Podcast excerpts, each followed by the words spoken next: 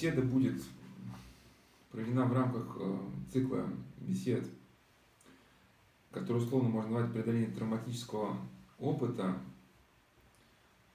христианские психологические аспекты.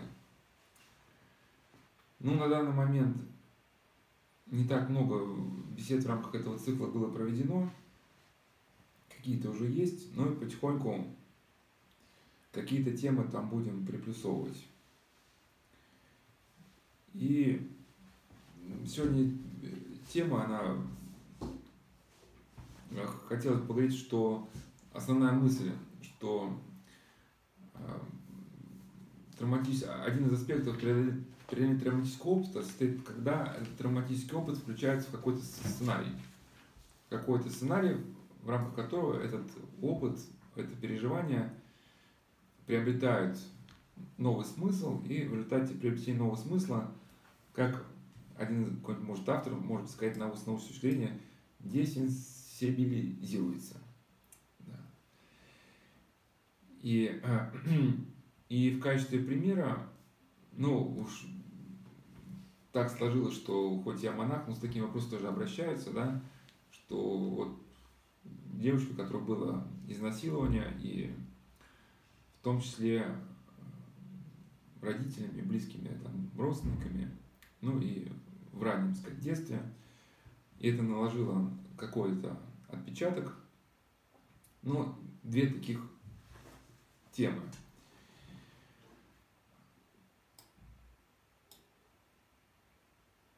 Ну, начать можно сказать, что по сути опыт травматический, ну, у него можно разных аспектов набрать и в каком-то смысле даже тяга к наркотикам тоже какой-то травматический опыт, можно сказать. То есть в сознании формируется некое неуправляемое состояние, которое призывает, влечет тебя к определенным действиям и ну, реакциям. Да? Это может наркотическое переживание, а может быть память о прошлом, которая не дает тебе по-новому взглянуть на мир, то есть которая давлеет над тобой, определяет тебя в твоих поступках. Соответственно, травматическим переживанием может быть даже, что там девушка бросила, да, и теперь молодой человек попадает в некое ложное, ну, ложное состояние внутреннее, ну, что называют ложное духовное состояние, да, когда э, искажается картина мира человека, человек себя видит запертым в невозможности, ну, ну за, за, запертым в этой жизни, видит себя невозможность дальше какую-то перспективу реализовывать, ему кажется, жизнь кончена, да, у нас был цикл бесед обращения к полноте, и там был раздел четвертый в кольце ложных мыслей. Там это состояние мы разбирали. Ну, например, например, молодой человек, у него что-то сорвалось в жизни, да, вот это уныние, отчаяние, тоже все травматический опыт. И здесь это просто очень, ну, связано с системой, то, что я хочу сказать. Здесь все зависит от того, что умеет ли человек сделать шаг навстречу другому, и сумеет ли он впустить в свою жизнь другого с большой буквы, или захочет остаться при своем. И по сути это главный, главный пункт да, э, преодоления. То есть если человек захочет впустить в свою жизнь другого, как Антоний Сурж говорит, другой это Бог или у него есть человеческое имя, да, то есть возможность преодоления вот этого давлеющего на тобой переживания, увидеть жизнь какие-то с других сторон, какой-то конструктив в своей жизни, да, развить, уйти в какую-то, ну, что-то новое в своей жизни создать либо ты остаешься при своем. Вот приведу э, ссылку на фильм, который не тема изнасилования была, просто вот этот принцип, мы даже сказать, вот это три принципа, да, сценарий, изнасилование и, значит, э, другой. Вот этот фильм основан на реальных событиях, есть книга Эрик Ломакс возмездие, где там было описано вот это посттравматическое расстройство очень хорошо из первых уст. И есть фильм. Я своими словами расскажу сюжет, что важно, что это реальная история была, да, что Эрик Ломакс это офицер, а, английский офицер, который в годы Второй мировой войны попал в плен, и он э, значит, был в концлагере и э, зарисовал в железную дорогу, который считался секретной. Ну и плюс у эти английские, значит, военнопленные, они хотели получать новости с фронта, они собрали радиоприемник, который был направлен на получение. А, соответственно, э, японцы, они думали, что они, значит, хотят этот план дороги передать кому-то. И пытались объяснить, что радио он не может передавать. Но все равно как бы начались допросы, и предполагалось, что, соответственно, есть какой-то план, умысел, и этот умысел хотели узнать.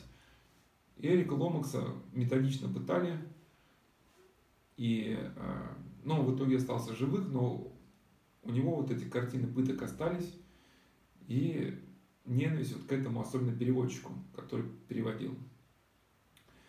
Когда он вернулся в Англию, у него первый брак распался, то что вот, ну, в чем пролился травматический опыт, да, что как только мы задавали вопрос, даже никто не критиковал, просто вопрос, ну как мы людям говорят, ну там, Вася, ты там идешь завтра там на конференцию, условно, да, любой вопрос, который задавали ему, он сразу привел, что у него включался тот механизм, который был у него во время пыток. То есть, когда от него требовали в чем-то признаться, он ему мобилизировал всю свою броню, как бы, да, условно, да, все свои, так сказать, чтобы не сдаться, не пустить слезу и так далее.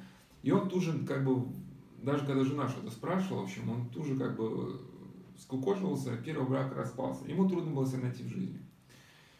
И у него было такое классическое, вот то, что мы разбирали доминанту по Ухтомскому, да, и он эту доминанту травматическую поддерживал. У него была как вот фраза «я и мое несчастье», да. У него была специальная комната, комната несчастья, куда он приходил и предавался размышлениям о этих пыток, и он заново себе возобновлял вот эти все переживания, как бы, да, заново проигрывал. Ну, что такое доминанта по Ухтомскому? Он говорит, да, это очаг в коре головного мозга, который обладает, ну, здесь два хотя бы признака укажу, притягивает к себе импульсы, поступающие в сознание, и плюс тормозит другие отделы корового мозга. То есть подчиняет себе деятельность не только корового мозга, а всего организма в целом. Ну, то есть, вот, например, человек играет на гитаре, у него действует доминанта, обменяет все как бы отделы мозга. Надо э, смотреть глазами на ноты, петь губами, шевелить языком, смотреть на зрителей, снимать реакцию зрителей, одновременно пальцами, да, там по гитаре, и кто-то еще ногой там в барабан там подбивает, да. То есть сколько механизмов включены в один, под одну задачу. И, соответственно, когда у человека есть патологическая доминанта, он может по телевизору увидеть просто репортаж, что в Японии там какая-нибудь там автомобильная корпорация запустила, ну там Toyota, проект у них был такой, чтобы, значит, делать качественный ремонт машин Toyota, человек должен учиться несколько лет. Не каждый эти годы может потратить. Toyota, не знаю, чем этот эксперимент закончится, а решила заключенных, который длительный срок заключения, обучать. Ну, они сидят и так, и так, им несколько лет, да, как бы ничего не делают. И плюс заключенные это охотно шли, потому что у них есть гарантированная была, если они хорошо проходят обучение, Toyota им гарантировала потом трудоустройство. Ну, эксперимент выглядел хороший, не зачем закончится. Ну, например, условно, вот этот человек с этим травматическим опытом видит репортаж по телевизору. И за счет того, что есть очаг возбуждения головного мозга, репортаж про Toyota у него включает переживание о том, как его, условно, ну, понятно, да, пытали в Японии. И плюс на, на биохимическом уровне все это тут же начинает, как бы, кровь, это все как бы приходить в движение, он опять все там начинает вспоминать этого японца-переводчика и желать всем смерти. Соответственно, тормозят другие отделы коры головного мозга, что человек в этот момент, он забывает о любви, о том, что у него есть там жена, которая требует заботы, может быть там, ну, если не брать Ломакса, да, например, люди, кто-то умер там, да, они забывают, что рядом есть живые дети, которые требуют твоего участия, ну, обо всем забывают, да. И, соответственно, по этому же принципу у нас может и хороший какой-то, хороший доминант, да, основан на любви возникнуть. То есть, когда э, человек любящее сердце, оно не, не замечает плохого в жизни. Не то, что человек становится инфантильным ребенком, да, он как бы по-новому начинает смотреть на свой прошлый травматический опыт. Как бы заново переписывает, ну, переписывает нейронные сети, грубо говоря, да. Когда он смотрит Тойоту, может быть, он вспомнит про свой травматический опыт, но он больше подумает о том, что вот э, как хорошо, что там в Японии теперь вот она наконец-таки перестала воевать, занялась там, ну, делами, да. И, соответственно, в нем гасится вот все негативное, все, ну, теоретически знает, что зло есть в мире, но зло не давление. Мне понятно, условно объясню, чтобы сейчас не даваться. Но вот у Эрика Ломакса у него была вот эта доминанта патологическая. И он вдруг узнает, что этот японец жив. Его жена где-то прочитала заметку, что это, а, это японец стал экскурсоводом в тюрьме, где пытали заключенных, это, как это, Бангкок Хилтон, кажется, это с тюрьму назвали, где пытали людей, но он стал там именно э, экскурсоводом по моральным соображениям, чтобы рассказать людям о том, как было, что, что, что они делали плохого, чтобы это предотвратить в будущем. То есть он понял, что он был неправ, что включился в эту петрушку во всем. И Эрик Ломакс, ну тогда еще, видимо, было возможно путешествовать с оружием, я не помню, с собой он взял оружие, либо там уже. В общем, приезжает туда с, с твердой задачей его убить. Он сажает его в эту одну из клеток, и его поражает это как бы, что японец, а он, ну, он как бы понял, что он был неправ. Он говорит, ну хорошо, раз хочешь меня убить, делай, что должен делать. И вдруг э, как бы он сталкивается с чем-то, ну, что не привык видеть, и вот этот вид этого японца, который уже осознал, все осознал, пробуждает в ее душе какие-то другие струны. И что интересно, что жертва освобождается от психологии жертвы через даже своего палача. И вдруг он как бы в нем вот это ну, неведомое, для него, неведомое для него прощение, оно рождается. И они становятся этим японцем друзьями. И, и что интересно, что он 30 лет не мог освободиться от этого травматического опыта, вот эти кошмары. Ну, кстати, единственное, что ему помог психолог, ну в каком смысле помог, что слушал. Психолог не избавил от травматического опыта, просто говорит, то что, то, что человек мне показал, что моя история кого-то интересует вообще, что моя личность для кого-то имеет ценность что человек просто слушал, не перебивал, и уже это дало какую-то отдушину. Но что интересно, что этот травматический опыт ну, мгновенно был преодолен через прощение, да, и вот поэтому на могиле Эрика Ломакса, когда он уже, ну, погиб уже, ну, погиб в смысле, ну, все когда там умираем, на его памятнике было написано, что ненависть не может быть вечной. И в этом смысле история Эрика Ломакса, она вот как бы вписывается в христианскую картину мира, да, что через прощение он э, избавился от, от травматического опыта, и потом они дружили с этим японцем даже. Ну и здесь было важно именно, что даже вот через, через контакт с своим палачом, то есть если бы он убил его тогда, он ничего бы его жизни не изменилось, только усугубилось бы. Теперь о сценарии. Ну, идею я сказал, да, что а, когда травматический опыт включается в какой-то сценарий, то опыт десенсибилизируется. Ну, приведу пример. Вот в романе «Братья Карамазова», ну, я тут одновременно хотел а, размахнуться еще на тему смерти, когда умирают родственники, но поэтому одновременно писал, но мы только чуть затронули, но это уже вот, если Господь благословит, уже в следующий как-то потому что тоже многие спрашивают. Но я просто одновременно как бы делал зарисовки. Вот братья Карамазовы, там Коля Красоткин спрашивает Алешу Карамазова, как-то нелогично, когда вот, так сказать, похороны, а почему же блины там и прочее, да, сладкое вот это Колева. Ну, не помню, что он говорит, спрашивал, что почему же это? А на самом деле, да, вот отпевание, там, цветы, блины, люди собираются, там, вспоминают почившего молятся о него, плюс вспоминают, и что и нам по этой дорогой пойти, да? И в комплексе все это приводит к тому, что переживание, условно говоря, десенсибилизируется, да? И Карамурза, профессор Карамурза Сергей Георгиевич писал, что культура с течением времени научилась включать травматические опыты в какие-то контексты. И, например, образы смерти ну, в культуре они строго дозированы. То есть, да, может, например, внуку, у которого умер дедушка, его приводят вместе ну, на, на похороны, да, но он все равно видит там, например, цветы, что-то покушал, там, поговорили, и все равно этот, это не просто дедушка, который в гробу, и все закопали, и, и все, как бы, да, и ты с этим остался, что, ну, и что с этим делать, да, но насколько это важно, и насколько от, отказ от культуры, он ну, культура что-то вводит в обиход, мы просто не всегда понимаем мудрости этого, да. Если раньше человек, отказывается от культуры, напоминает какого-то аборигена, который открывает крышку компьютера и говорит, что здесь столько деталей понапихано, почему вот лампочку не оставить? Лампочка, вот лампочка, она горит, и вентилятор это тоже сила, да, он жужжит. А все остальные микросхемы, зачем? Это вот просто приведу пример, хоть он не совсем на эту тему, но на тему. В книге Норман тоже «Пластичность мозга» он приводит ситуацию, где он одного пациента помощью психоанализа несколько лет реабилитировал, но вот с точки зрения христианской посмотреть, да, на смысл, что у человека умерла в годы войны или после войны мама. И за многие годы ни разу не посетил даже могилу. Ну, как-то там э, Норман Дойч там в терминах психоанализа там что-то толкует, что он хотел вытеснить это воспоминание о маме.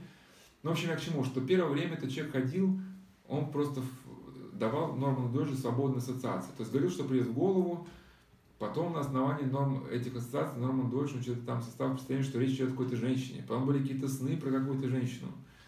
Несколько лет вся эта история тянулась. Они там по психоанализу все это делали, делали, делали. В результате этих нескольких лет человек решил сходить на могилу своей мамы.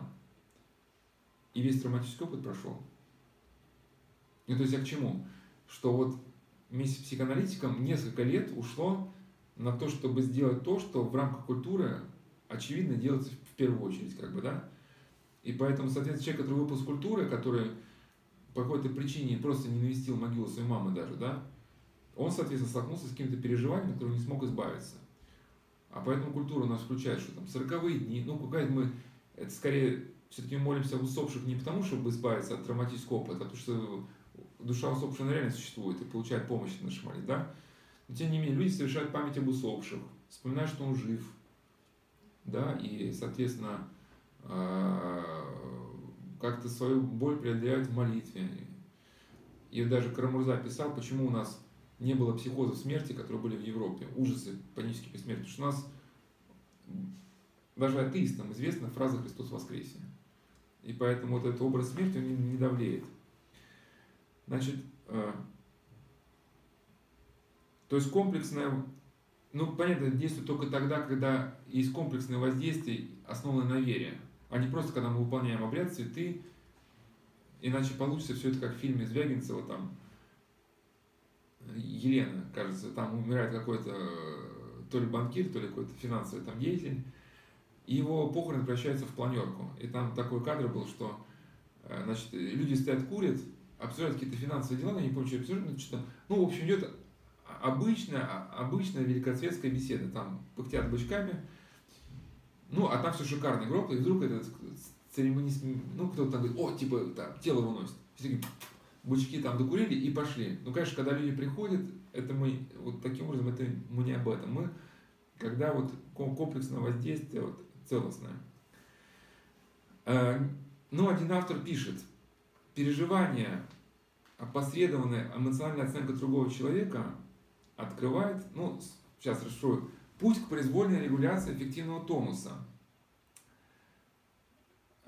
Сейчас чуть... Значит, не только с помощью непосредственно сопереживания, но и подключением к энергии надситуативных вечных ценностей, системе смыслов, закрепленных в памяти сообщества. Введение травмирующего впечатления в иерархическую структуру не только позволяет переосмыслить его, но и дает стимул развитию всей индивидуальной системы ценностей. Значит, в результате э, возможно, появляется возможность удалить, связать, преобразовать и переосмыслить травматические переживания. Введение пугающего впечатления в более широкий эффективный контекст в ткань уклада приводит к тому, что он связывается и десенсибилизируется не только взрослый, ну, не только эмоциональная оценка взрослого, но и другими актуальными смыслами всех уровней. Уюта, приятного качества жизни, ну, какими-то переживаниями. Ну, надо понять, что этот автор, он, женщина, как бы, она неверующая, поэтому она пишет каких-то таких только светских теорий. Мы поэтому эту мысль применительно к христианству, да, то есть мы вводим переживания в систему, она-то пишет скорее больше про какие-то гуманистические смыслы, там, да, ну, например, вот если у ребенка страшные переживания, взрослые этот берут, рассказывают близкую по сказку, там, да, где в сказке с маленькими персонажами, если он хороший, следует правилам хорошего поведения, ничего дурного не случится. И ребенок, переживая пугающий эпизод, заранее уверен, что все кончится хорошо. А, яркие переживания, опасности избавления, введенные в смысловой контекст сказки, тренируют ребенка в овладевании собственными страхами. Прокомментирую, но это все еще уязвимо. И сама эта же автор, она в конце своей книги э, пишет, что без э, целостного развития человека на всех его уровнях эффективного развития э, попытка напрямую справиться с какой-то проблемой может привести ее к усугублению. То есть я к чему говорю, что вот если у ребенка страхи какие-то, да, и на каком-то уровне его детском мама может десенсибилизировать эти страхи, ну, словами, ну, не бойся, потому что пока стала мама, все будет хорошо. Ну, то есть у ребенка контекст. Я под защитой мамы, как бы, да, там все. Или, или что злые дяди по ночам спят. Ребенок успокоился. Но потом, если я к чему, если он не становится целостной личностью на всех уровнях своего развития, да, остался на уровне детского мышления, то когда-то он понимает, вы, выйдет, так сказать, э, узнает ночную жизнь Москвы, понимает, что дяди, в общем, которые занимаются нехорошими вещами, по ночам не спят, они вообще по ночам активизируются. Или вдруг мама уедет в командировку, или заболеет, и он поймет, что мамочки рядом нету. Я к чему? Что тогда у нее других механизмов-то не будет. И поэтому надо понимать, что ситуация имеет какие-то ограничения. И эту фразу просто это как бы, ну, ученый, который эту ситуацию изучал, и мы ее просто мысль примем, ну, христианские, ну, ос, ну, осмысление, да, то есть сейчас про смерть не буду говорить, вот у нас статья появится, кто ее читала, «Преодоление травматического опыта», часть вторая, где рассказывает, приводится э, ну, в качестве сравнения три истории мореплавателя. Ален Бомбар пробовал в Атлантическом океане 65 суток, Стивен Келлахан пробовал в океане 75 суток, э, отец Федор Конюхов в Тихом океане пробовал 160 дней. Конюхов стал потом священником. И вот интересно, у Алина Бомбара и Стивена Келлахана, Алин Бомбар, он никак не пишет о своей вере, вообще обходит страной. Стивен Келлхан, ну, он такой эзотерик. Там йога, там, ну, не суть важно сейчас. Как он считает, что его, его доктрина не вписывается ни в одну из религий мира, но он то, что там пишет, что он даже перестал заниматься йогой вследствие трудностей. Ну, эзотерическое мышление. Но не суть важно, что у них были ужасы. Им было очень тяжело. Там одиночество, страхи. Отец Федор пробовал в два раза больше. И там приводятся некоторые мысли из его книги «Сила веры», что он свое плавание включал какой-то глобальный контекст. То есть он свои грибки, говорит, каждый мой, ну то есть мое послушание грести. У кого-то послушание кузнеца, у кого-то патриарха, у меня грести. И он сравнивает ну, плывя по океану своей лодочки, он, соответственно, вспоминает про ковчег Ноя, который, да, там во всемирном потопе был. Он э, грибки соединяется с Иисусом молитвой. Он э, говорит, я само бдение посреди океана. И он даже, соответственно, экстремальную ситуацию вписывает в некий глобальный контекст. Он говорит, что когда я висел на цепях над пропастью несколько тысяч метров в Гималаях, когда я, меня как бы уничтожал этот холод Арктики или Антарктики, я не помню, да, я искал приближение к Тебе, Господи. То есть он, видимо, э, когда у нас был святейший патриарх Кирилл, что-то подобное говорил, что просто почему, ну это со слов патриарха, почему монахи, древние аскеты уходили на самые необитаемые места, самые труднодоступные, потому что в комфорте трудно почувствовать Бога. А когда ты оказываешься на острове суровом, где, ну, выжить и тяжело, вот Бога ты ощущаешь очень остро ну, то есть близко, как, в принципе, на фронте, да, люди его ощущали. И, соответственно, сейчас э, эти статы приводить не буду за счет того, что есть статья, можно посмотреть, ну, за счет того, что Конюхов, как верующий человек, каждый свой грибок включал в какой-то контекст. Молитвенный, мировоззренческий, да, соответственно.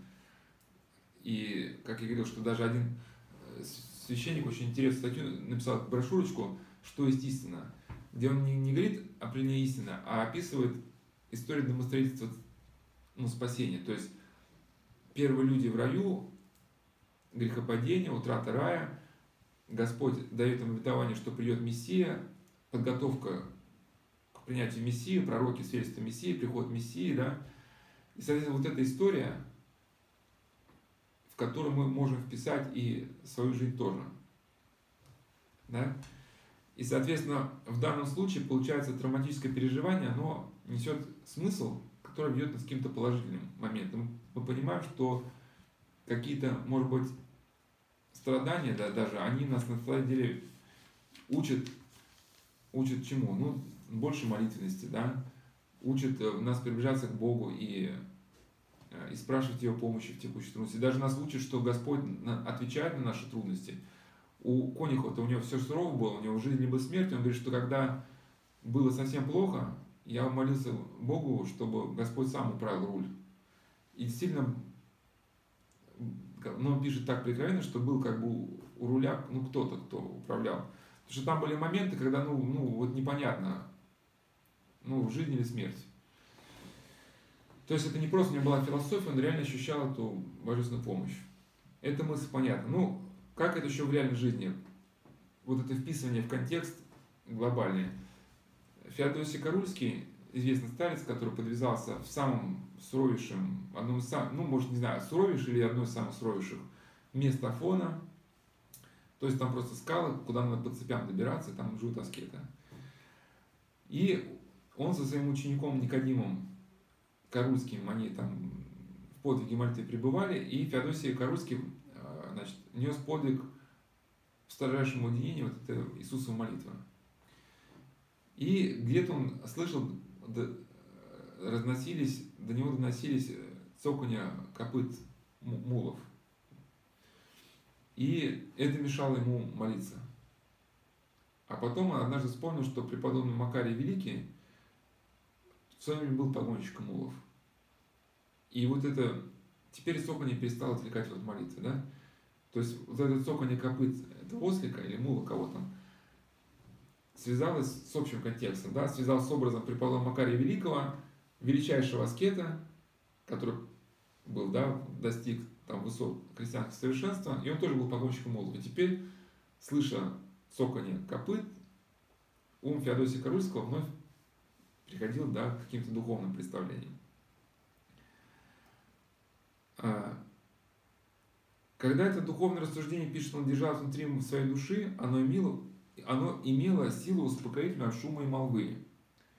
Но он подчеркивает, как оно было открыто другому, может быть, самодовольством и тщеславием, оно потеряло свою прежнюю благотворную для спокойствия сердцу силу.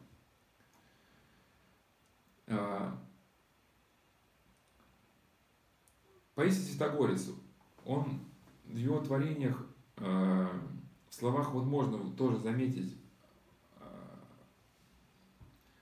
включение травматического переживания какой-то сценарий. Например, когда в соседском доме устроили шумный пир, он решил спать на сеновале. Помолившись, представляя, будто я нахожусь перед вифлеемскими яслями, я чувствовал радость. Однажды его поселили в номер или в комнату, или в квартиру, я уж не помню, окна которых выходили на шумную улицу Афины или там какого-то шумного города, я уж не помню деталей, где постоянно там мотоциклы ездят, ну шум, и там никто спать не мог. И когда утром его спросили, как он спал, он говорит, что очень хорошо. А он, когда услышал мотоциклетный рокот, когда шла одна война в Вьетнаме, ему пришли на ум рев двигателей этих бомбардировщиков, и он молился как бы о, о, о мире во Вьетнаме, и после вот этой молитвы он как-то успокоился, да, и, в общем, лег спать. Ну, смысл как-то был в этом. А, ну и одновременно, соответственно, мы понимаем, что включение переживания а, в картину мира, основанное на истине, оно десенсибилизирует переживание, преодолевает травматический опыт. Но если мы включаем какое-то переживание в ложную картину мира, то наше переживание может наделиться непомерным грузом, травматическим, понятно объясню? Приведу пример. Одна девушка, ну, не очень воцерковленная, рассказывала, что она, ну, стала проходить курсы юридическое ну, питание. И говорит, да, вот это, значит, э, врач, который ну, а по аюрведе, да, он говорит, да, она такая верующая, я смотрю, по ее поведению она верующая. Но эта девушка, она формально крещена, там, крестится, когда за руль садится, но так вот в таинствах не участвует. И да, она верующая, верующая, и, и она нас возила на чакра-тур. В общем, в одну страну говорить, какую. Ну, ну, то есть, как бы, а, говорит, а, да, она православная христианка, по вижу. И потом начала сказать, да, она, мы с ней поехали на чакра-тур, и я там увидел, что она, да, православная христианка. Ну, и, человек, э, и даже когда она, э, у нее были эти э, четочки такие красные, она в Грузии купила. Я спрашиваю, ты что, молишься четочки? А она, оказывается, купила это не как четки, а как эти, ну, нитки, ну, на удачу, да, красные повязывают. Там были просто просто четки, но она четки покупала как а, амулет. Ну, о чем дальше? В общем, ну, у них нету детей.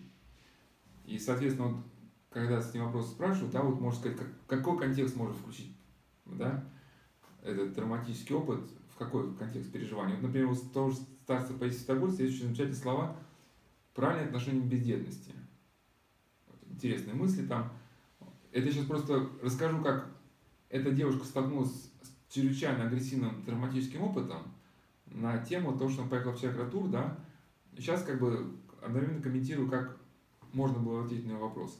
Он там пишет, что когда Господь хочет пристроить какую-то сиротку, он делает так, что какая-то пара не имеет детей. И он приводил ситуацию, при которой одна супружеская пара состоятельная, она помогла выйти в жизнь нескольким сот детям. Это не просто подарки купили какие-то там, да, там ранец с карандашами подарили, а реально людям, детям помогали, потом выводили в жизнь, помогали получить образование. И когда же эта женщина, старца Преподобный Паисий рассказывала, что у нее, она хотела иметь 10 детей, а в итоге ни одного. Говорит, женщина, что ты плачешь, у тебя 600 детей ты обогнала всех многодетных мам, потому что это была реальная помощь реальным людям. Но некоторые еще считают, что если сейчас воспитывать детей очень трудно. И если раньше еще все-таки внешняя реальность раньше помогала воспитать детей, еще на моей памяти, если там школьники курили, там что-то родителям об этом говорили, ну, в общем, как-то учителя что-то там пытались сделать. Ну, и какие-то плоды давало. Сейчас ребенок будет лежать на пороге школы в состоянии передозировки, в луже своей, сказать, тошнотина, да, и вполне возможно никто не подойдет. И я к чему, что сейчас э, только если у родителей самих есть какой-то фундамент мировоззрения, они могут детям дать что-то такое, что позволит детям не уйти в патологию. В наркотики, в секты, в игры, да.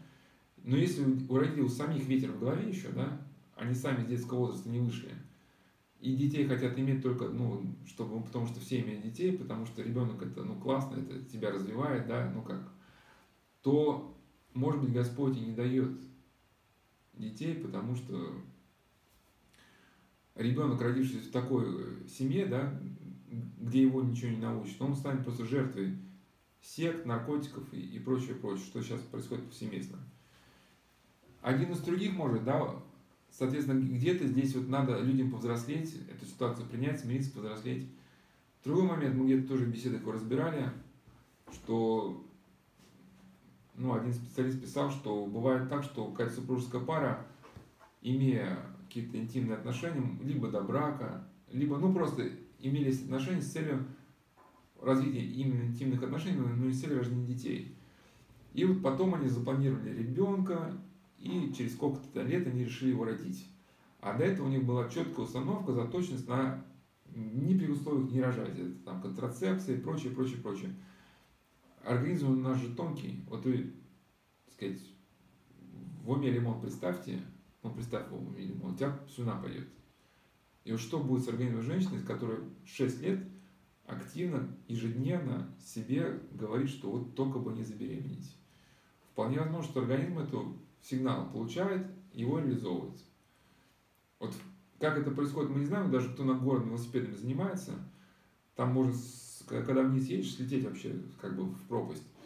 Так как будет, что когда ты едешь, ты смотришь не на непосредственно перед колесом, а куда ты должен ехать сам, ну, должен попасть. И мозг уже траекторию выстраивает как-то ну, своими механизмами, да. Соответственно, И эти пары, они могут сильно стать бесплодными. Соответственно, только пересмотрев свое поведение на глубоком уровне, с покаянием, с таинством исповеди прочищения, с молитвенными какими-то, когда мы, Господи, там, прости, что у нас вот, мы так относились к жизни, может быть, это, сказать, вот это связи, которые, да, установились, вот, э, они разорвутся. Но возвращаясь к этой девушке, они, в общем, поехали в этот чакра тур и стали практиковать шавасану. Одно из самых опасных, что, что вообще есть. Шавасана – поза трупа, где человек ложится и отдается потоку впечатлений. Ей во время этой шавасаны стало приходить видение какого-то коня. И она у этой своей так сказать, врача, которую по ошибке она называла православным человеком, конечно, это никакого православия там. Она говорит, вот мне вот, когда я медитирую, мне какой-то конь приходится. И она начинает, это конь, это просто ты. Ты в прошлой жизни была всадником, который всех убивала. И теперь у тебя такая карма, это надо убийство скупить, быть бесплодной. И, эта девушка говорит, когда это услышала, я говорю это врачу, говорит, знаете, что, что бы хотела? Я бы хотела, чтобы этого дня в моей жизни не было никогда. Ну, когда я с вами поговорила. Потому что, соответственно, в тебе рождается травматическое переживание, которое ты преодолеть не можешь. На основании убежденности, что существует карма и реинкарнация, ты веришь, понимаешь, что ты в прошлой жизни кого-то убивал, но ты этого не помнишь, и теперь тебе надо нести за это ответственность, чтобы выразиться в полной бесплодности. Кстати, потом сделали лапароскопию. Лапароскопия показала, просто на УЗИ этого не видно, что были спайки. Эта девочка, она когда-то, когда была, сказать, маленькая, она на, на 5 тысяч рублей с кем-то поспорила, что в холодной воде искупается. Но вот итогом сложилось... В общем, обследование показало, что была физиологическая причина, и вовсе там не, не, нет объяснения. У нас был цикл бесед «Восточный цикл» назывался. Мы там разбирали карму и реинкарнацию. Да, вот всю как бы проблематику вот этих состояний, что, ну, они недоказуемы. И мы разбирали, почему мы, ну, сейчас я к этому возвращаться не буду, почему в православном мировоззрении мы отрицаем и то, и другое. Ну, как некий просто один образ, чтобы, да, вот преображение на Фаворской горе. Христу явились Моисей и Илья если бы была реинкарнация, мы сели, я давно уже реинкарнировались во что-то бы другое, да. Но не суть важно. Суть, что когда она беседовала с одним христианином, говорит, вот я теперь не знаю, как с ним жить. Говорит, твоя, твое травматическое переживание основано на ложной картине мира.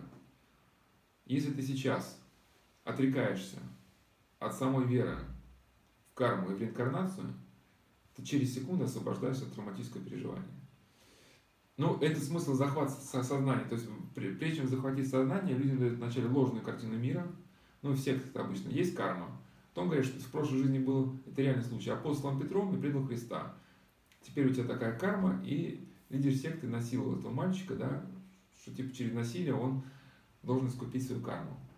Но так как девочка была, ну, девушка ну, в храм не ходила, то там чин отречения особо было не провести, но а так в реальности это еще чин отречения читается, да? И человек говорит, отрекаюсь, ну вот, от... ну, в книге «Победить свое прошлое» из начала новой жизни приводится про чин отречения и приводятся вопросы и ответы к чину отречения, то есть приводится эзотерическая формулировка, да, ну так, признаешь ли, что ну, нирвана не есть Царство Божие? Да, как бы, признаю, отрекаюсь от ну, что-то типа в этом ключе. В идеале вот как бы нужен черчень. Но и когда, соответственно, то есть понятно, да, все травматический опыт держится на ложном понимании реальности. Как только человек отказ ложного понимания реальности, уходит и весь травматический опыт. И также один миссионер, который занимался реабилитацией людей, пострадавших от сект и оккультизма, он говорил, что мы не знаем, как демоны прорезают сознание, но если человек понимает историческую картину мира, они пролезают. То есть у нас может родиться какое-то внутреннее переживание, да, ну, негативное. Ну, родился, родился. Но если человек изначально понимает эзотерическую концепцию, что мир пронизан энергиями какими-то, да, или как у эзотериков есть какой-то у Земли какой-то темный спутник Орб, на котором, ну, этот спутник невидимый, на котором живут какие-то существа, которые сосут из людей какую-то энергию. И, соответственно, у вас что-то кольнуло в боку, а вы поклонник исторической модели. Вы, а, вот, наверное, значит, этот спутник приблизился. Что же теперь делать? А как этот спутник, как вы с ним будете сражаться, с этим спутником? Черным орбом. Ну и, соответственно, и дальше человек принимает идею чакр, что у него открыты чакры, и как это всем говорит, вот, вот, представьте, у вас сидит в кабинете бабушка, у которой открыты верхний чак, чакра, и эта верхняя чакра, условно, свистит. И она не закрывается. Что, что сделать с этим человеком? Он убежден в полной реальности происходящего с ним психоза. Если он отрекается от самого доверия чакрам, вменяю это ни во что, все, как бы вопрос заканчивается для него. Да? Потому что это травматический опыт основан на ложной картине мира. Как это связано, ну, повторяюсь, вот приближаясь, ну, тут, чтобы как-то нам завершить сегодняшнюю беседу, потому что времени мало, хотя, по идее, надо бы побольше поговорить, но времени мало. С темой э, насилия. Вот одна девушка, пережившая насилие, даже от своего папы, она пыталась, по всей видимости, включить это в какой-то сценарий. Она говорит, что открыла житие мученика Иоанна Влаха, что турок-язычник совершил над ним насилие, и мученик убил его за это. А, если небесный покрылья для тех, над кем совершил инцест, хочу понять, как мученики психологически могли это пережить. Если бы отец отсидел в тюрьме, его там насиловали, мне было бы легче сносить свое прижизненное горе. То есть человек пытается найти какой-то выход, да, но надо понимать, что если она убьет отца, либо отец окажется в тюрьме, будет насиловать, легче не станет. Ну и, и ориентировался на это жизнеописание, кто-то кого-то убил, мы же не знаем, как этот Ян Влах потом, ну, в общем, какие были дальнейшие последствия убийства этого турка. То есть легче бы не стало это точно. Приведу некоторые образы, которые вот на эту тему они могли бы быть актуальными. Вот очень понравился сама идея фильма и части вот про насилие. Там был момент, это повторяющая реальность. Такой фильм, типа напоминающий День сурка. Но можно посмотреть, кстати, и то, и другое. Ну, понятно, там День сурка, там, понятно, есть небрачные отношения, ну, сказать, люди разберутся уже, что как бы включить в свой сценарий, что, что не включить. Ну, э, повторяющая реальность, то есть три человека, которые проходят реабилитацию, э, в связи с наркотиками, они застревают в одном и том же дне. То есть их выпускают, чтобы они примирились с родственниками, кому причинили зло. Кайл едет мириться с сестрой, помириться не получается. Другой едет помириться с папой, помириться не получается. Соня едет, девочка, помириться с папой. Он лежит в больнице, в палате, но зайти к ней не получается, он ее изнасиловал. Она его, видимо, ну, по ненавидит или что там, переживания и вечером возвращается в центр, делится своими впечатлениями, и ей сообщают, что твой папа зовут телефон, и ей сообщают, что папа умер. И они на следующий день просыпаются, начинается все то же самое. И они понимают, что они в этом дне застряли. Ну, поначалу не куролесят, то есть ты можешь убивать людей, принимать наркотики, делать, что хочешь, а завтра день начнется заново. И о твоих неправильных поступках никто не вспомнит. Поначалу сходит с ума, пытаются взять из жизни все, а потом у Кайла рождается понимание, что ситуация вот так сложилась, это не просто так. А если на самом деле, вот, ну, я хотел статью писать, просто про этот фильм, там хотел упомянуть, что вот эта ситуация, когда время замирает, это один из симптомов, ну, дереализации. Приблизительно так себя может чувствовать человек, который попал в травматическое переживание. И это очень есть хорошие слова на этот фильм, э, на эту тему в фильме вот как раз «Схватка» с этим, с Лямом Нильсоном, он говорит, что моя жизнь стала, превратилась в вечное ожидание, потому что я перестал нести в эту жизнь добро. Ну, фильм «Схватка», там главный герой, это Лям Нильсон. Вот там в начале фильма звучат замечательные слова. Моя жизнь превратилась в вечное ожидание, потому что я перестал нести в нее добро. Ты перестал нести, нести в эту жизнь добро, и, и, и день стал, все дни как один и тот же, да? То есть в чем смысл депрессии? Вот здесь так сказать. э, во время депрессии на мозг отключается, ну, если так сказать, гипотезу. Все стороны нашей жизни оставляют только один вопрос. Вот вопрос, в котором мы ошибились, либо неправильно что-то сделали. И вот как бы, ну, как человек не выполнил домашнее задание, закрывает комнату, ну, не выпустим, пока не решишь. Вот тебе мозг как говорит, не отвлекайся ни на еду, ни на удовольствие, ни на беготню, там, ни на салочки, ни, ни на работу. Реши этот вопрос для себя. И у вас все, как бы, вы не чувствуете ни вкуса еды, ни радости, вообще ничего. У вас в уме только одна и та же мысль, требующая разрешения. И они, Кайл, он понял, что что-то, не, что-то надо решить для себя. И, и он пытается помириться с сестрой. И хотя как бы он понимает умом, что даже если он помирится, завтра день все равно начнется как бы, да, заново, и результаты все равно будут аннулированы, но он не теряет попыток. И в чем я как связано с насилием? Он привозит Сани к этой больнице, говорит, иди поговори с отцом. Он говорит, да ничего не получится. Говорит, а вдруг получится? И она заходит, и она набирается мужа, она заходит в эту палату, она никак не могла в нее зайти. Он говорит, папа, сегодня вечером ты умрешь. Только не спрашивай меня, откуда я знаю об этом. Я просто хочу, чтобы ты знал, что в моем сердце нет ненависти. Мне нужно идти дальше. И вот эти замечательные слова, да, вот как вот у Эрика Ломакса, то есть жизнь в травматическом переживании словно застряла в прошлой точке в какой-то, да, и Саня принимает решение, что ей нужно идти дальше. То есть дальше как-то развиваться, строить свою жизнь в какой-то конструктиве. Ты не можешь всю жизнь э, вот, как бы ненавидеть этого отца, как ежедневно вспоминать, вот как у Эрика Ломакса, да, вот комната несчастья, вот, или вот эта молитва, да, Господи, крестом Ты удалит мне страсть неприязни. Помоги мне полюбить своего обидчика, спаси меня его святыми молитвами. Дело не в том, что мы должны оправдать насильников, что типа, да, насильники, насилуйте дальше. Дело в том, что ненависть твоя разрушит тебя. Мы в цикле бесед это, правда, тема травматического опыта связана с, темой вот остаться человеком. Мы разбирали опыт заключенных, да, там, концлагерей. Кто выжил, они обладали какой характеристикой, одной из характеристик. Они не ненавидели своих надзирателей.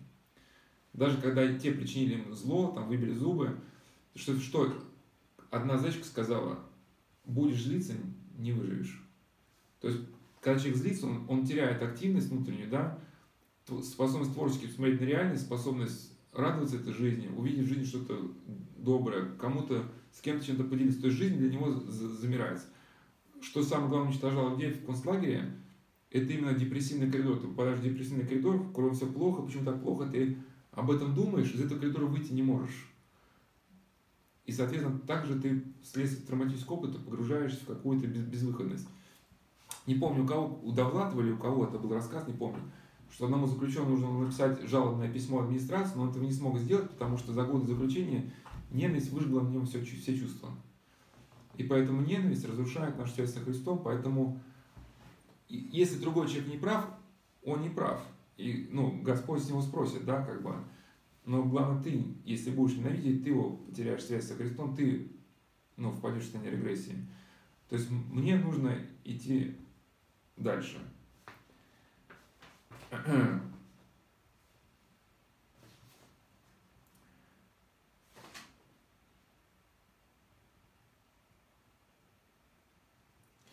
Вот одна история, хоть это была не на тему насилия, но на тему ненависти. А, Майти Гертаннер. У нее была книга «И у палачей душа». Где-то похожая на а, книгу Эрика Ломкса «Воздействие». Это была реальная история. Она была арестована, и ее пытали. Читала, да? Я слышу историю. Причем ее пытал там Лео, такой нацист, у которого было, ну... Что-то под ногти там нет? Ну, но, ну, но у него было медицинское образование, да. язык не поворачивается назвать его врачом, просто ему на, Лео была постоянная задача создать систему пыток, которая носил человеку максимальное разрушение, но при этом визуально ну, не, ну, имела бы ну, не ярко выраженные признаки. И там били в определенный позвонок, что приводило к разрушению центральной нервной системы, то есть человек ужасно страдал, и она осталась инвалидом. И тогда трудно было предположить конец истории, то есть и она других заключенных укрепляла словами любви, поддержки какой-то, да, и как она преодолела свой травматический опыт. Конечно, можно было уйти, замкнуться, вот, эти, эти изверги, сделанные коллегой, тогда что, тогда конец жизни. Вот мне один женщина-невролог рассказала про свою пациентку. Она заболела, ну, болезнь, ну, можно с ней жить. Но э, у этой пациентки какая история, что вот если бы 20 лет назад я вовремя обследовалась, я бы вовремя эту болезнь, так сказать, узнала бы и вылечилась, и сейчас бы не заболела. И человек вместо того, чтобы сейчас жить, он в итоге весь в прошлом, в травматическом этом опыте, да? Или вот замечательные слова, вот я не помню, как этого трейдера звали, может, даже неверующий, из Дагестана, в общем, у него этот, э, на телеграме Сталин ГУЛАГ. И вот он дает интервью, вот это русский норм, русский норм дает интервью. И у него вот это редкое заболевание, атрофия мышц, то есть у него тело как у ребенка, такое скрученное.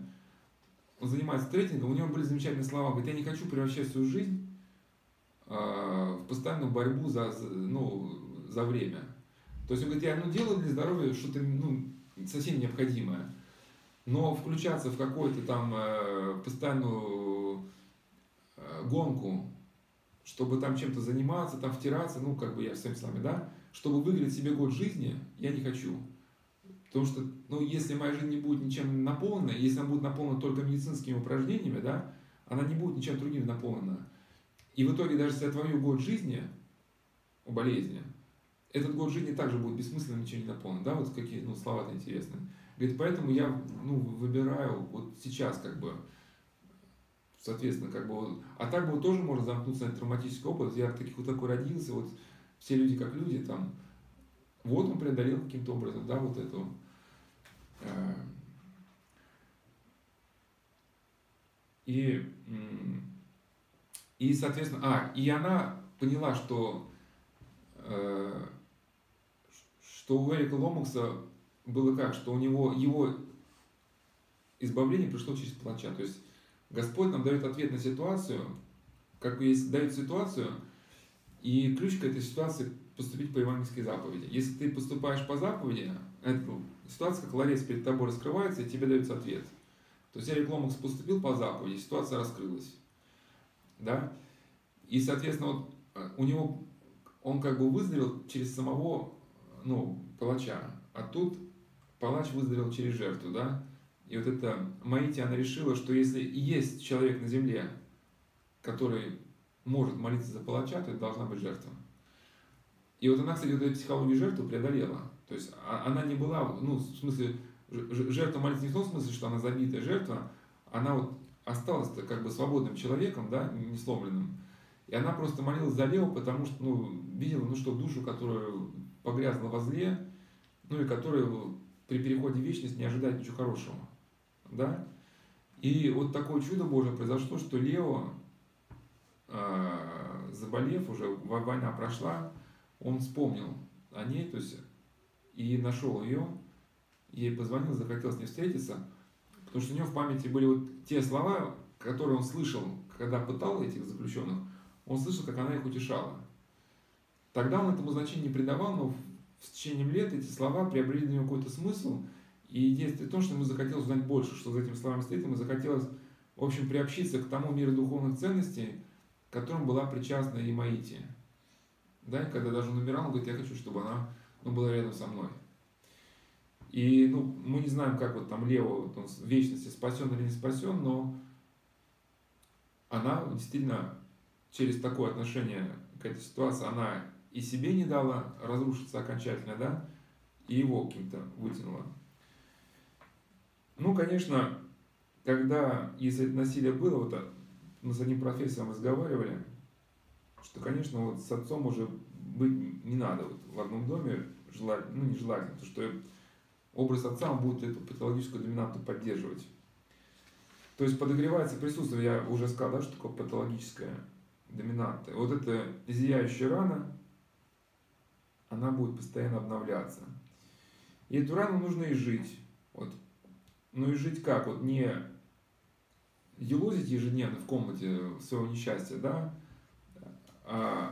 значит, от себя любимой обратиться к, ну, вовне, но вовне в смысле не распылиться в интернете, в интернете, в тряпках, там, в шопинге, да, а что было у Река Ломакса? Другой, да, что он вот, когда он был внутри себя, вот все как бы ты переживаешь заново, заново, вот к другому он обратился, даже к этому личности японца. Но это произошло быстрее, если бы Эрик Ломак стал бы обращать внимание на тех людей, кто рядом.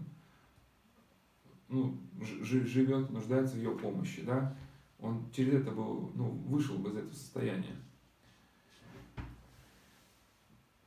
И в мире есть много возможностей, куда можно свои силы приложить. Вот этот профессор мне рассказывал, что даже вот в Архангельске есть благотворительная организация «Общее дело», где они реставрируют храмы вот, деревянные. Ну, то есть эта организация представляет им ну, какое-то жилье, там, питание.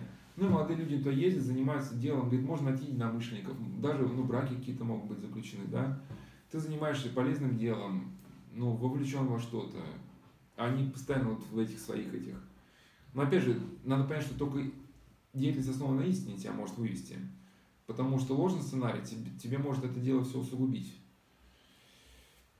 И не просто сидеть, то есть, грубо говоря, грустить, ждать принца на белом коне, который тебя от всего избавит, а вот как-то, да, уложиться. Но трудно первый шаг сделать тому, кто вот эгоист. И вот свою жизнь основан вот на эгоистической как-то модели и для вот, ну, по своему удовольствию. Но когда человек начинает стремиться вот, вот это в жизни появляется другое, то появляется и радость. И это то, что человека делает человеком. Но опять же, он говорит, что к миру мы исходим, когда сердце укорено вот в каких-то ну, основательных моментах, да, в любви к Богу, какой-то внутренний мир есть, ну хотя бы зачатки, ну, какие-то ну, ценности, тогда, выходя вовне, мы не распылимся. Потому что некоторые люди пытаются забирать внутренние травмы во внешнюю деятельность, ну, волонтерство, да, но здесь они не, не ищут не сколько любви к ближнему, а сколько деятельности, которая не даст им предаваться неприятным мыслям. Ищет плотного графика, грубо говоря, ощущение собственной полезности. Но вот сопереживание ближнему, подлинной любви, ее может быть и не быть, потому что ты волонтер здесь ищешь своего. А где же мое счастье, где мое избавление, где мое там обретение призвания, да? Другие люди для тебя инструменты обретения собственного призвания, но другие люди для тебя не личности сами по себе. И вот это как современный бич молодого вот поколения, даже если дневники, как-то мне один молодой человек разрешил свой дневник почитать и использовать его даже в беседах. В общем, там ежедневная цель – это жить за границей, стать хорошим специалистом, дом, две машины, в общем. Ну и постоянно вот это такая рефлекс, ну не в смысле творчества, а в смысле вот успеха. Вот у нас был, только что мы говорили, в рамках цикла бесед остался человеком часть четвертая, да, эту беседу назвали трейлер к этому четвертому сезону, что путают, путаница в отношении человека и личности. Человек, э, человека можно описать, сколько у него денег, машин и так далее, и так далее, какое у него образование. Личность этим моментом не определяется. Вот травматический опыт может представить личность. А когда происходит подмена, человек как, как бы тренинг личностного роста, да, типа там, это что же подмена? Человек пытается воспитать себе какие-то навыки, навыки, но которые вот не отличают Петя от Васи. Этот навык может быть условно у каждого. Это сами себе навыки, они только усугубят. Вот это, сказать, агрессивное лидерство. На самом деле лидерство это вовсе не в этом. Не, не, не в этой агрессии. Вот Рэй Делио в своей книге «Принцип», хоть он человек неверующий, он пишет, что лидерство это части умения слушать других. Но, в общем, в дневнике этого молодого человека не было рефлекса на жизнь в смысле творчества – были рефлексы только по поводу каких-то жизненных неудач, что там мало денег, а хочется там больше. И вот это только я, я, я, за которым человек не видит мира. Вот была одна история, которая вот другая. Э, ну, было насилие ну, от родственника близкого. И это сказать, ну, девушка в том модельном бизнесе была, ну, трудно, я подробную историю не знаю, ушла ли она в модельный бизнес, чтобы преодолеть этот травматический опыт, либо каким-то другим, другим причинам. В общем, девушка была видная. И были все шансы у нее начать жить гламурной жизнью, и муж ее был очень высокоплачиваемый врач. Очень профессиональный такой, часто такая образцовая христианская семья, сейчас он стал христианином. Ну, как муж говорил, что э, копить можно было на что угодно. Ну, мы, если бы занялись вопросами карьеры, ну, можно было на что угодно копить. Но вот когда мы приняли сознательное решение, то есть они, что у нас будет, ну, семья настоящая.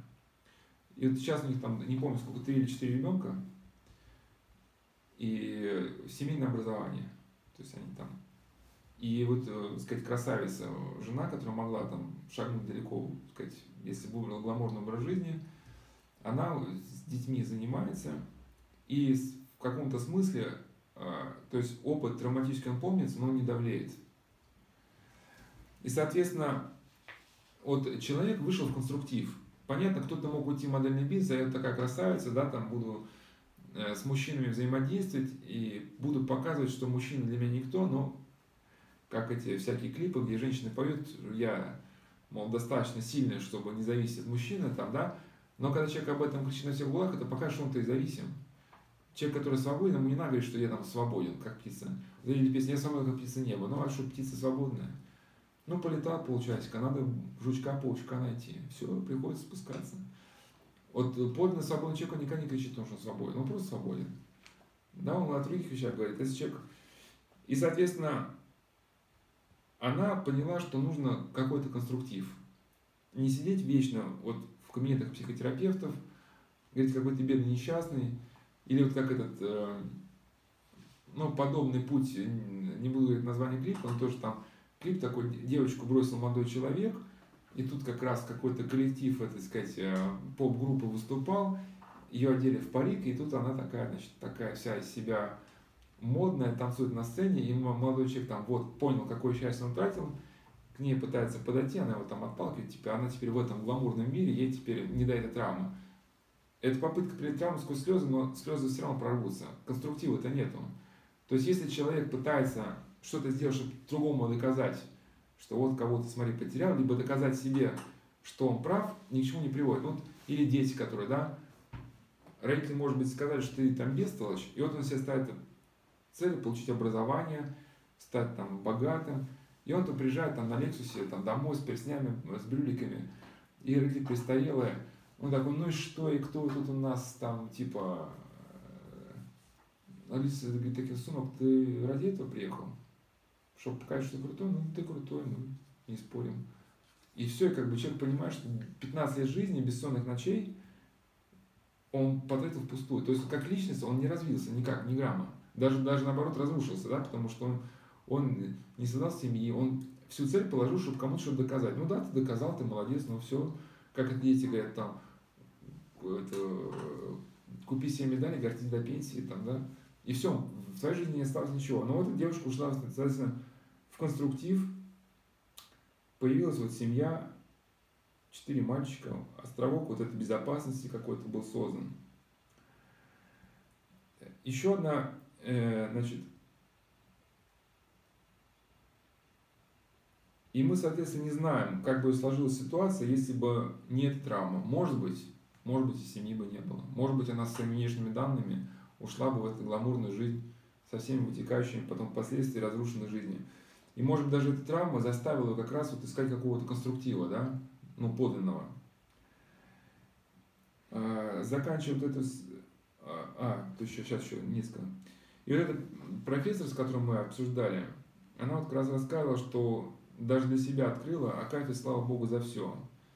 Митрополита Трифона Туркестана, который написал, кстати, это Акафий не самый благополучный год СССР, да, то есть э, годы гонений, репрессий. Действительно удивительно Акафию, слава Богу, за все. Когда мы Богу благодарим за, за утреннюю росу, за вот этот мир, который вокруг нас. То есть если человек думает, ищет, он к этому конструктиву приходит. Если он замыкает в своем несчастье, то он не приходит. Одна девушка тоже была, хоть у нее не было насилия, у нее просто умерли члены семьи ее, и у нее была вот обида на Бога. Сейчас вот не буду ее дословно цитату приводить. В общем, смысл такой, что она на каком-то этапе, она стала причащаться, молиться, она сказала слава Богу за все. Хотя у нее была на это обида Бога, и она как бы ну, почти что отпала от церкви, а потом поняла, в чем был сокровенный смысл страданий. Что когда, когда ты несколько лет живешь вот, как бы с содранной кожей, у тебя как бы появляется небольшая тоненькая пленочка. И вроде бы ты ну, ветерок какой-то можешь сносить, но если тронуть, ты сразу чувствуешь, что кожа содрана. И просто в этом состоянии ты очень четко чувствуешь вот гармоничность и негармоничность. Вот какая-то хорошая музыка, она, ну, еще сносна. Вот какая-то негармоничное звучание, ну, тебя просто режет по-живому, да, по нервам поголенным. И то же самое с отношениями. Вот какие-то отношения мирные, ну, конструктивные, но еще более-менее. Вот что-то такое искаженное, перекошенное, все, ну, невыносимо, да. И, и с годами, соответственно, человек отошел от каких-то многих моментов, ну, в московском мире бизнеса, да, таких моментов полно, может быть, ну, не очень конструктивных. И она вышла в какую-то другую область жизни, и от каких-то моментов просто отгреблась уже, да. Потому что вот когда содрана кожа у тебя, ты ну, не можешь в этом жить. И когда, соответственно, вот этот образ жизни ее изменился, она вышла куда-то в конструктив, она поняла, что слава Богу за все. Что вот слава Богу, что вот так оно все было. Но это опять же, когда мы только этот путь прошли, оборачиваемся назад. Но опять же, вот не спешите, не спешите с проклятиями в небо.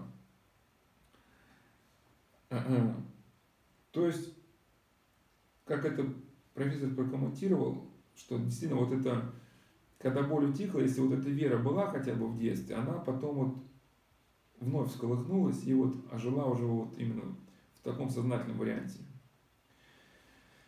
Вот когда человек входит в какой-то конструктив, особенно связанный с верой, жизнью в церкви, вот здесь можно упомянуть этого жука из цикла бесед. Обращение к полноте там привел жука. Мне один человек рассказал, что он в больнице увидел жука. Ну, жук залетел в коридор, ну, больничный, через окошко. Но там химикатами больничный пол обрабатывают, кафель. И жук опустился на пол, на пол промытый ядом. И он начал биться на здоровый жук, но он в конвульсиях. У него все лапы начинают согласованно. Ну, и этот молодой говорит, я это взял жука, чтобы смыть этот химикалий, я его под кран. Ну, под краном прополоскал. И ничего, все равно у жука у него там в разные стороны все как бы. И говорит, что ты думаешь, жуком с ним делать? И вдруг меня осенило, что должна быть среда. Здоровая, конструктивная среда. Какая среда? Травка. Травка, кустики. Говорит, я пошел, так сказать, вышел из больницы, там какой-то газон. Я, говорит, я удивился, это жук, который у меня в конвульсиях на руке.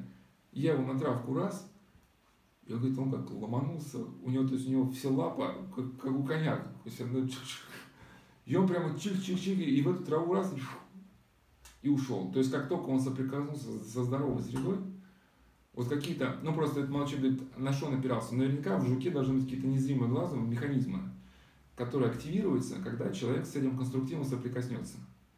Да?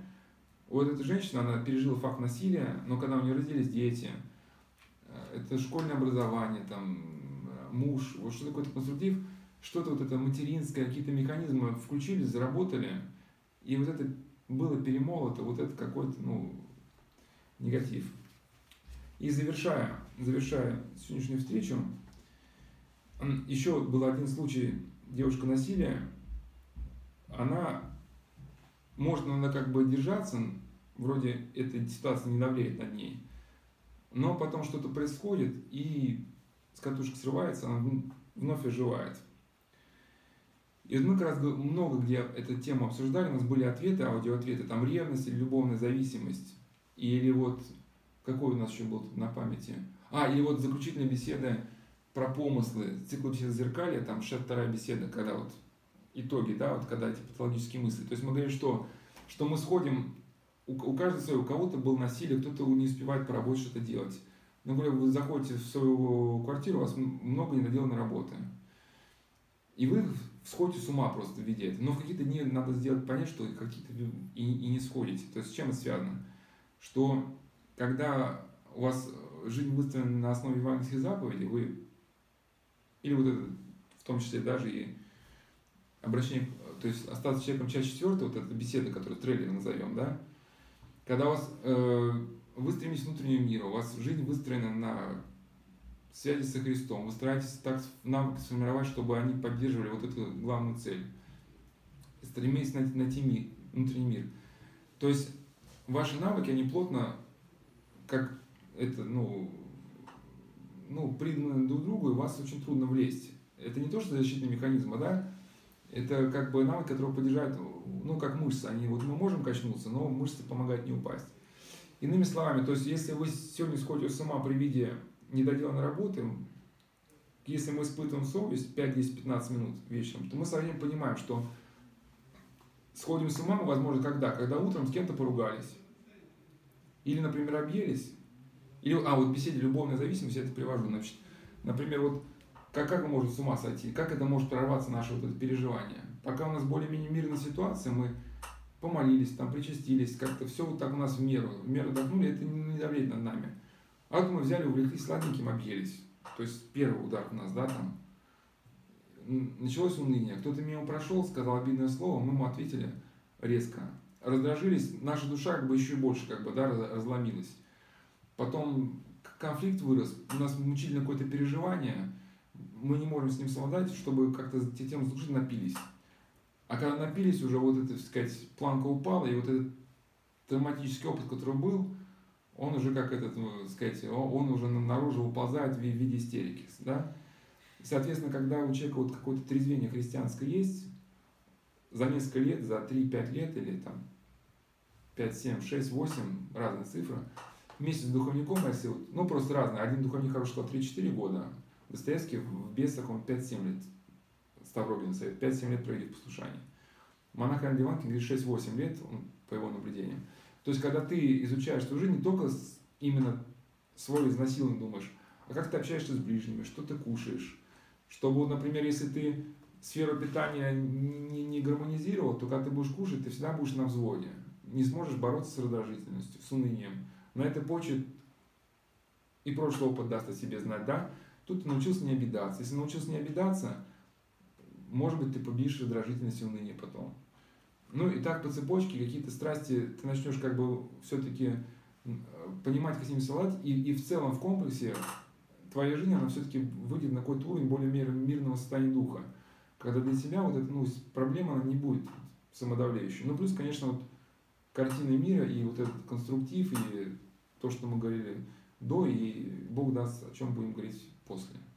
Ну, а на сегодня мы закончим.